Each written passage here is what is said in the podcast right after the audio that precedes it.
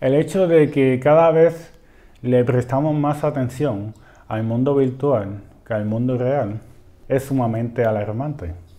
Por ejemplo, dos tercios de los jóvenes emplean más de 7 horas diarias, los 7 días a la semana, al uso constante de dispositivos digitales. Ahora, los estudios evidencian que el exceso de información ha tenido y tiene una alta correlación con la pérdida de concentración. Cuando cambiamos de aplicación en aplicación, de tarea en tarea, o lo que los estudiosos llaman como dual tasking o multitasking, ha tenido una alta relación con la pérdida de concentración.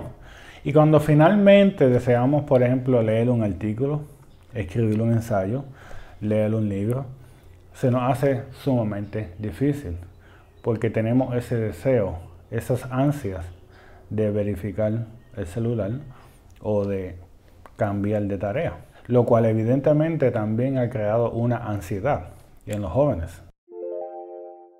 La tesis principal del libro no es que el lector evite utilizar la tecnología, porque es claro que en el siglo XXI es casi imposible vivir sin la tecnología.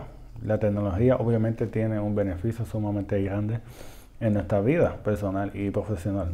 Ahora, lo que sí el libro expone es que el lector debe reconocer que es información relevante y que es información irrelevante. Y esto empezó desde los 1980 con Alvin Toffler en su libro The Third Wave, en donde él mencionaba que el exceso de información, de cierta manera, iba a llevar a la sociedad a solamente prestarle atención a las cosas irrelevantes.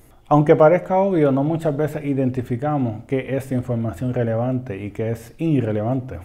Los estudios evidencian que una gran parte de la población utiliza las redes sociales y el Internet para prestarle atención a información irrelevante. Por lo tanto, el libro expone a cómo el lector puede reconocer que es relevante en su vida, ya sea profesional o personal, y cómo utilizar la tecnología para tener un mejor bienestar.